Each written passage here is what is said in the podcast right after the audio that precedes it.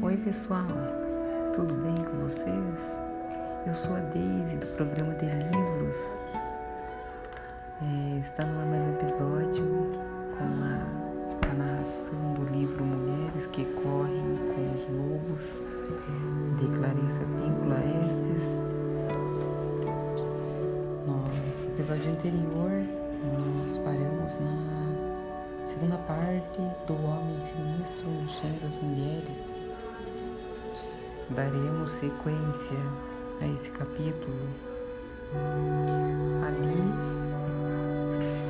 o que estiver destruindo cada vez mais a mulher ou o bando dela pode ser reconhecido e captado, recebendo o devido tratamento. Quando a mulher se esforça para examinar melhor o predador da sua própria psique, e se ela reconhecer sua presença e entrar num combate necessário com ele, o predador irá se mudar para um ponto muito mais isolado e discreto da psique. No entanto, se o predador for ignorado, ele se tornará cada vez mais cheio de ódio e de ciúme com o desejo de silenciar a mulher para sempre. É na prática, é importante que a mulher sujeite ações no estilo do Barba Azul e do Homem Sinistro. Elimine da sua vida o máximo de negatividade possível.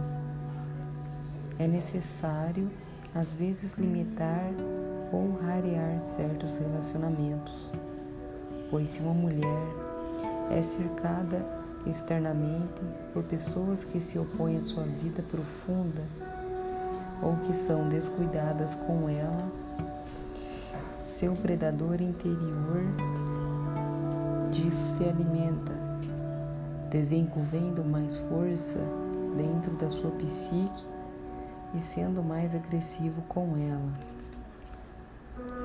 As mulheres muitas vezes sentem extrema ambivalência quanto a agredirem o intruso, por pensarem que se trata de uma situação em que se ficar o bicho pega, se correr o bicho come.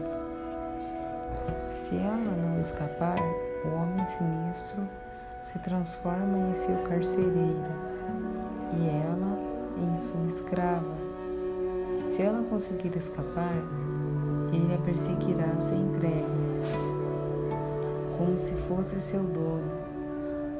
As mulheres temem que o homem sinistro as encurrale para forçá-las novamente à submissão. E esse medo se reflete nos seus sonhos. Por isso, que as mulheres eliminem suas naturezas criativas, repletas de almas e selvagens em reação a ameaças por parte do predador. É por isso que as mulheres jazem como cadáveres e esqueletos no subterrâneo do castelo do Barba Azul. Elas descobriram a armadilha, porém tarde demais.